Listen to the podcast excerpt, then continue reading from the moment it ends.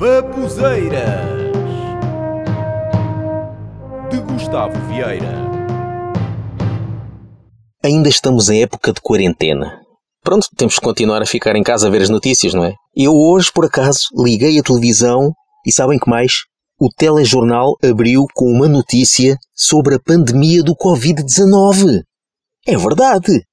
Epá, porra, sempre a mesma coisa, pá. O assunto é sempre o mesmo. Epá, eu sei que é útil, mas já chega, não é? Eu já tenho saudades de ver os noticiários darem notícias sem importância sobre futebol. Epá, tipo, um jogador descontente com os milhões de euros que recebe por mês, a mansão que outro jogador comprou, uma contratação de um jogador cujo nome é difícil de pronunciar.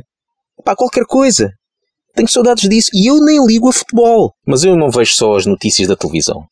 O chamado mainstream media, as notícias tradicionais.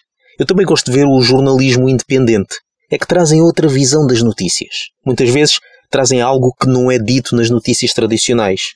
E eu gosto de ler e ouvir outras opiniões, mais polémicas até, porque isto aqui há dois extremos no que diz respeito à informação. Por um lado, tens a informação tradicional, que são os jornais e os canais de televisão conhecidos, tens as opiniões e sugestões do governo, das organizações nacionais e mundiais e isso tudo.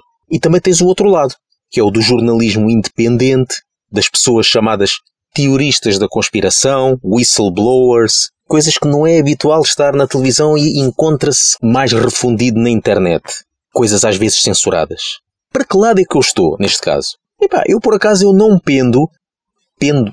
É pendo que se diz. Pendo, é, vem de pender. Que é inclinar, não é? Pender.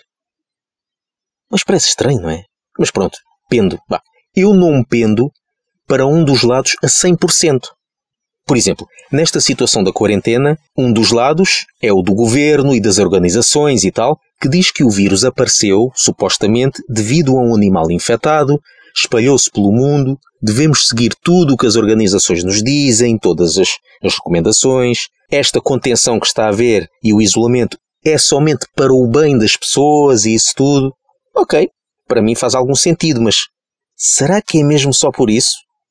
Não há nenhuma agenda escondida no meio disso tudo. E também temos o outro lado, os, os independentes, os whistleblowers e os da conspiração que dizem que o vírus foi fabricado para deitar abaixo a economia mundial, para haver controle da população, para nos deixar vulneráveis e obedientes, para usarem uma vacina com chip que nos vai controlar e isso tudo. Ok, pá, algumas coisas também fazem sentido, mas pá, será que é mesmo isso? Para mim, faz sentido os dois lados, mas também desconfio dos dois lados.